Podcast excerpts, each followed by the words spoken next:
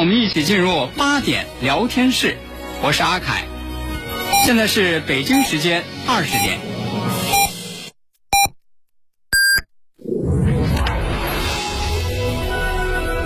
您现在收听的是济南新闻综合广播 FM 一零五点八，济南的声音。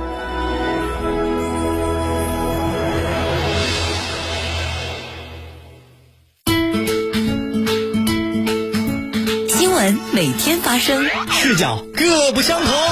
同样的新闻，来听不一样的说法。每天晚上八点，欢迎收听八点聊天室。聚焦热点新闻，解读世界真相。FM 一零五点八，为您精彩呈现央视新闻一加一。晚上好，欢迎收看正在直播的新闻一加一。前不久，人社部和国家乡村振兴局联合发布了一个文件，这个文件的名字叫做《国家乡村振兴重点帮扶地区职业技能提升工程实施方案》。那么，简单点说，它要干什么？对于这些农村的一些特殊家庭，没有技术的，通过培训和学习，让你拥有技术。拥有了技术之后，也就拥有了一技之长，可以去挣钱。那么，有了技术的，更上一层楼，让你技术变得更高级，成为乡村的工匠或者叫高级技能人才。面对的是什么地方呢？我们看一下，重点支持国家乡村振兴重点帮扶县，还有西藏、新疆和新疆生产建设兵团。我们看要培养多少人呢？“十四五”期间累计开展职业技能培训不少于三百万人次，培养五万名左右的高级工以上。高级技能人才和乡村工匠更好的服务乡村振兴。接下来呢，我们就来连线一位全程参与这份实施方案前期调研工作的一位专家，来自中国劳动和社会保障科学研究院职业与技能研究室副研究员陈玉杰。我们来连线，陈玉杰你好。我们首先来看一下，刚才我们说什么范围是把这个国家。乡村振兴重点帮扶县，还有西藏、新疆、新疆生产建设兵团全部都纳入进去了，这是怎么确定下来的范围？呃，主持人是这样的，呃，在我们如期完成脱贫攻坚任务之后呢，全面推进乡村振兴也是我们新时代一个重要的战略性任务。呃，根据我们人社部以往的扶贫的工作经验来看呢，职业技能提升。就是职业技能开发对劳动者的技能水平和劳动力的素质，以及稳定就业和收入收入增长具有非常重要的作用。那么，呃，技能提升呢，是一个家庭，是一个一个一个个人和一个家庭拔穷根，然后阻断贫困的代际传递的一个重要手段。所以我们这一次的这个工程是把嗯国家乡村振兴重点帮扶县全部纳入，同时考虑了新疆和西藏的重要性。比如说，我们去年召开了西藏的工作会议和新疆的工作会议，人社部也与新疆和西藏分别签署了备备忘录，来推动新疆和西藏的技能人才培养以及职业技能开发的工作。那么，从以上两个方面考虑呢，我们是把呃乡村振兴的所有的重点帮扶县，以及新疆和西藏以及建设新疆建设兵团的所有县都纳入了这一次整个工程的实施范围。会涉及到多少人？嗯，这个就是呃。乡村振兴重点帮扶县的所有的劳动力，以及在此地务工的劳动者，还有新疆和新呃新疆和西藏的劳动力，都包含在这次呃工程的范围之内。好，稍后呢我们会有更多的问题关于方案的，希望您能给我们进行解释。稍后我们首先先了解一下关于这个方案的一些具体的信息。内蒙古首家乡村振兴学院在通辽揭牌成立，武汉启动乡村振兴人才导流回乡工程，首批八十一名大学生下乡实训，职业女农民电商培训走进麻城市堰头院村。二零二一年，当类似新闻频繁出现，背后是我国巩固拓展脱贫成果、全面推进乡村振兴的进一步实践。就在最近，一份国家工程实施方案的发布就备受关注。近日，人力资源社会保障部、国家乡村振兴局联合下发《国家乡村振兴重点帮扶地区职业技能提升工程实施方案》，以国家乡村振兴重点帮扶县和西藏、新疆等为重点，综合考虑大型、特大型异地扶贫搬迁安置区技能培训需求，建立完善职业指导、分类培训、技能评价、就业服务协同联动的公共服务体系。脱贫之后，对于那些有培训需求的脱贫家庭和防止返贫致贫监测对象家庭，这份工程实施方案应该是一个专门针对他们的雄心勃勃的人才培训计划。该计划首先提出了应培尽培、能培尽培的目标，力争让这些家庭的每一个劳动力都有机会接受职业技能培训。除此之外，对于这些家庭中每个未继续升学的初高中毕业生，该计划提出，只要他们有就读技工院校意愿，就都有机会接受技工教育。“十四五”期间，累计开展职业技能培训不少于三百万人次，培养五万名左右高级工以上高技能人才和乡村工匠，更好服务乡村振兴。那么，如何实现这样的目标？人才帮扶和培养的方式会有哪些新的制度性的突破？五万高级技工的产生，对这些农村困难家庭，特别是乡村振兴，又会产生什么影响呢？五个一百的实现，应该是这份方案的最关键。实施方案中提到，要新建改扩建一百个左右技工院校和职业培训机构，建设一百个左右高技能人才培训基地，建立一百个左右技能大师工作室，开发一百个左右专项职业能力考核规范，培育一百个左右知名劳务品牌。三十六万，这是二零一六年至二零二零年我国技工院校累计招收贫困家庭子女的数量。而未来，当国家乡村振兴重点帮扶县和西藏、新疆地区有了更多的技工院校和职业培训机构，有了更多的人才培训基地，我们期待能有更多贫困家庭的成员得到帮扶，靠技能成才，改变生活与命运，也能更好的服务乡村振兴。刚才说到五个。一百是这个方案的核心，我们不妨来看一下这个五个一百都是什么。一个是新建、改、扩建一百个左右技工院校和职业培训机构。好，我们就这第一个一百来连线陈玉杰。陈研究员，您先跟我们说一下，这一百个技工院校和培训机构每年培训下来能培养出多少人？主要要解决什么问题？呃，这个一百个技工院校和职业培训机构的建设呢，这个目标主要是想解决技能人才培养的供给能力的问题。呃，去年呢，我们也对全国五百零六个贫困县进行了一次摸底调查，发现这五百零六个贫困县，呃，基本上就是每一个县能有中职、中中等职业学校和技工院校的，嗯，平均水平不到全国的三分之一。然后有技工院校的县呢，平均达不到达不到全国平均水平的五分之一。也就是说，这些地方它技能人才培养的基础能力是嗯稍微要薄弱一些，与东部地区相比来说。呃，这样呢，我们也就想通过加强这个技能人才培养的基础，通过这个基础能力建设，强化供给，来使每一个有意愿上技工院校的孩子都能到学校就读，每一个有。培训意愿的劳动者都能有培训的机会。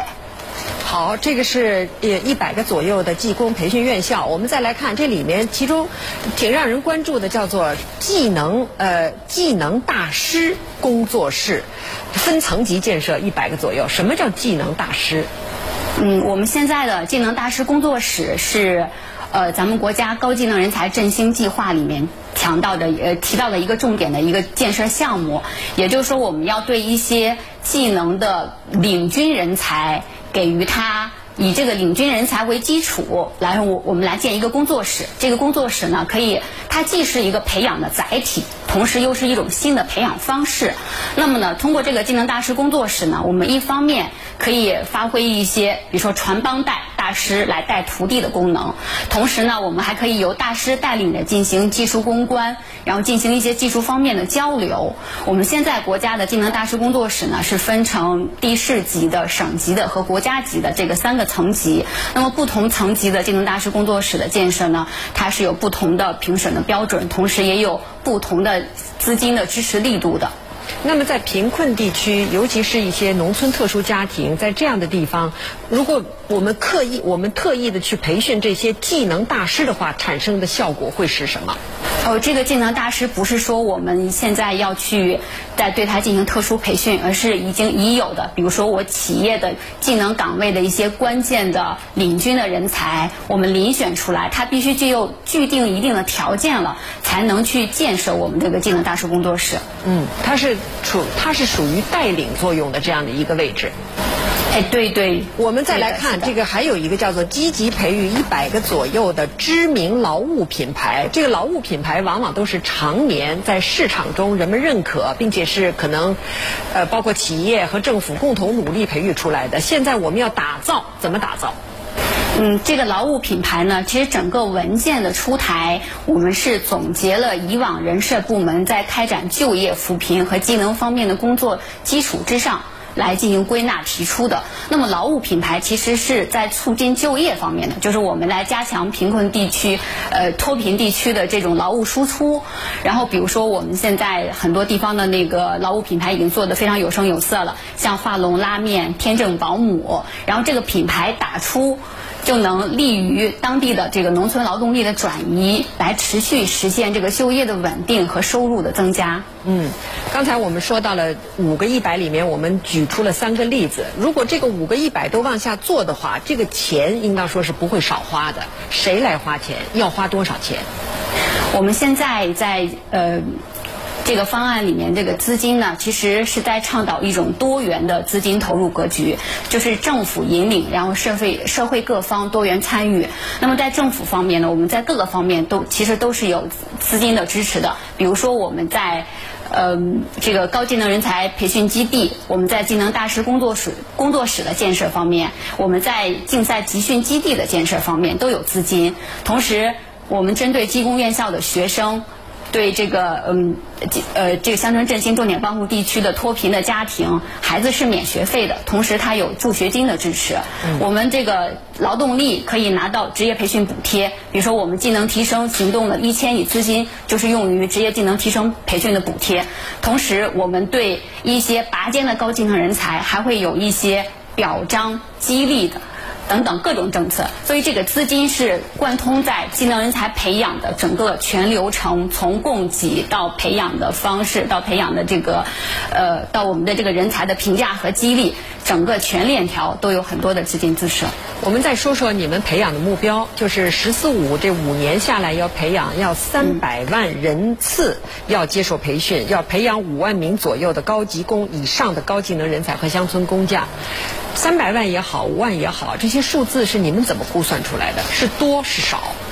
嗯，这个三百万和这个五万呢，是基于我们很多方面的一个调研来估算出来的。比如说，我们在去年对五百零六个贫困县的调查，我们发现他们这五百零六个县，它的技能人才占劳动力数量的比重。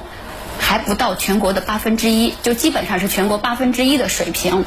那也就是说呢，它的技能人才的总量是比较少的，同时它这个技能人才的结构的比例也是不太合理的。然后我们希望通过呃，在对这个他们之前以往我们政府补贴对这些地区政府补贴培训的量，以及我们“十四五”期间人社部门提出的我们呃“十四五”期间职业培训。补贴的这个规模、这个目标，基于这些方面的预测，我们提出了三百万和五万的这个具体的数据，也是想通过这么一个目标的提出来，进一步的扩大这些地方的技能人才的规模，然后优化它技能人才的结构，整个形成一个技能人才的一个良性的循环。好，稍后我们会有更多的问题再向您请教。国事、家事。天下事，大事、小事、身边事，没完尽在八点聊天室，聚焦热点新闻，解读世界真相。FM 一零五点八，为您精彩重现央视新闻一加一。在五个一百在往下推进的过程中，我们还注意到各地呢都在进行乡村振兴的职业技能大赛。这对于人才的这种技能的掌握意味着什么？我们继续关注。就在这个月，一个零零后的汽修女孩突然走红网络。古慧晶来自深圳一所职业学校，她最吸引人的是作为一个女生，却一举拿下了广东汽修大赛的一等奖。这个荣誉可以让我免试资格入高职学院。我到时候上大学也会继续选择汽车这个专业。以后从事工作的话，也是在汽车行业里面。我就比较希望自己能做一个综合型的汽车的。一个省级大赛为一个女孩搭建了职业发展之路，而此前还有人走得更远。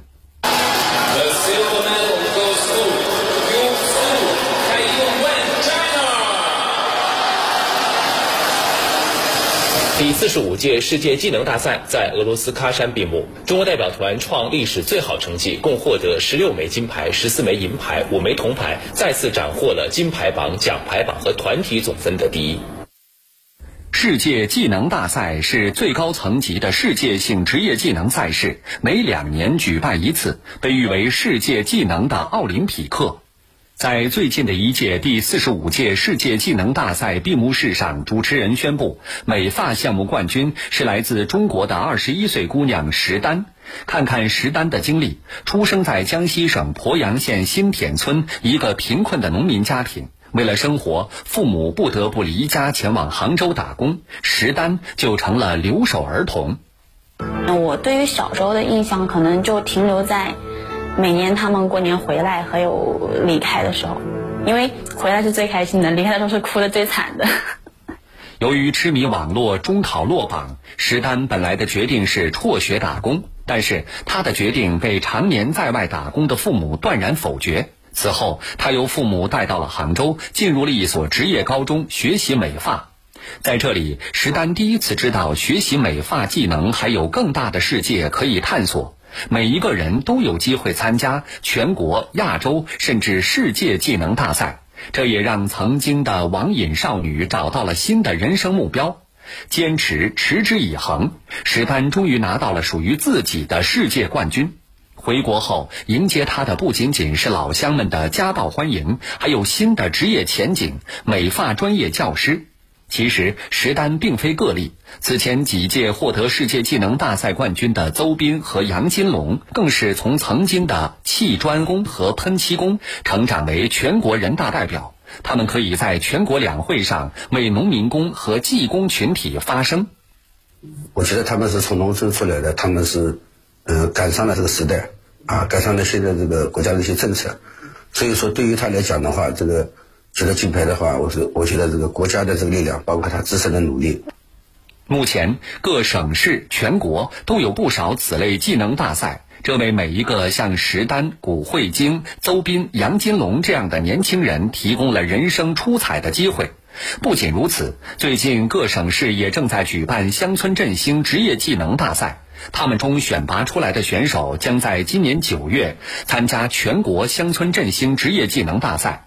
而这项以乡村振兴冠名的技能大赛，我们希望它能够成长为全国最顶级的大赛，能为更多不富裕的农村家庭子女提供更多机会，实现人生更多的可能。我们在看这个方案的时候，发现了这样的一点：说每两年举办一届全国乡村振兴职业技能大赛，要举办具有地方特色的职业技能竞赛。接下来，我们就这个点来连线陈玉杰研究员。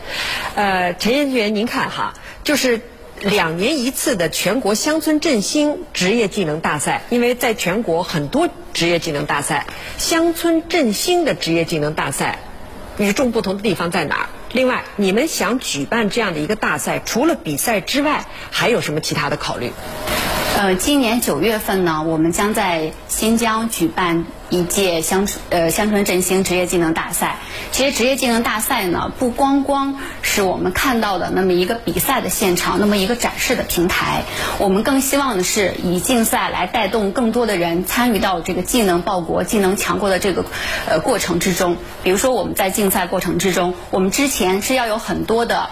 培训有很多的这种训练的过程，可能有一个选手参加了竞赛，但是下面可能有一百个甚至三百个劳动者参加了这个技能培训，这对所有人的这个技能提升都是一个非常重要的。还有一点，这个技能竞赛非常重要的是，嗯，竞赛的标准，它的场地设备都是很先进的，都跟我们企业最最新的这个生产技术相接轨的。我们也希望通过竞赛。把我们最先进的这个生产技术传导到我们人才培养的过程之中，传导到我们这个院校和这个培训机构，提高他们的这个培训力量，这个过加强师资培养过程之中。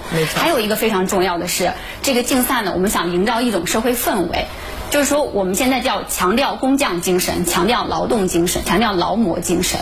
那么我们要通过竞赛来。大力宣传，来引导更多的青年走向学技能，技能也能成才，技能也能报国这个道路上来。我们希望营造一种，嗯，这种呃社会氛围，然后希望大家呃都能更多的关注我们职业技能培训。很简单的，您再给我们说一下，就是除了一二三名之外，还能有这种叫职业技能等级晋升，这又对他们是一种什么样的奖励？非常简单的，您给我们说一下。嗯，是这样。呃，技能大赛呢，它是对优胜选手一个奖励，就是我可以，呃，就是把他的技能等级可以提升一个等级。假如说他原来是高级工，那么他竞赛呃获奖了之后，就可以直接认定为技师。这样呢，他的技能等级的水平提升了之后，因为他的技能水平直接会反映到他的这个。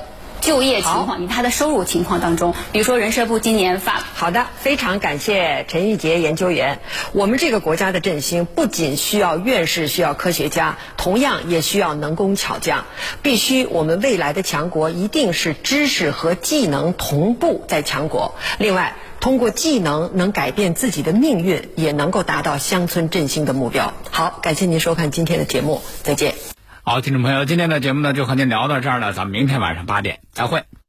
大爷，您这套八段锦行云流水啊！小伙子，好眼力，这是杏林中医院的专家手把手教的。这不，我每天还听下午三点五分、晚八点五十济南新闻广播，杏林中医院的专家分享骨病、一体多病、免疫系统疾病及疑难杂症的中医健康知识，教大家解决问题的好方法。有电话吗？有，记住了，零五三幺。